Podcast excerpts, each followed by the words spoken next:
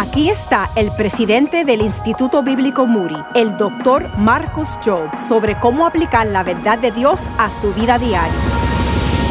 Tened cuidado, hermanos, no sea que en alguno de vosotros haya un corazón malo de incredulidad para apartarse de Dios vivo. Mira, quiero exhortaros hoy, la palabra de Dios dice, tened cuidado. Eso significa discierne, observa, mira, percibe, descubre. Mira tu corazón lentamente, porque a veces estas dudas, este pecado entra lentamente y tenemos que estar vigilante para que ese pecado no entre silenciosamente y endurezca nuestros corazones. Así que hoy te animo, te exhorto, examina tu corazón. Obtén más información en pasosaudaces.org.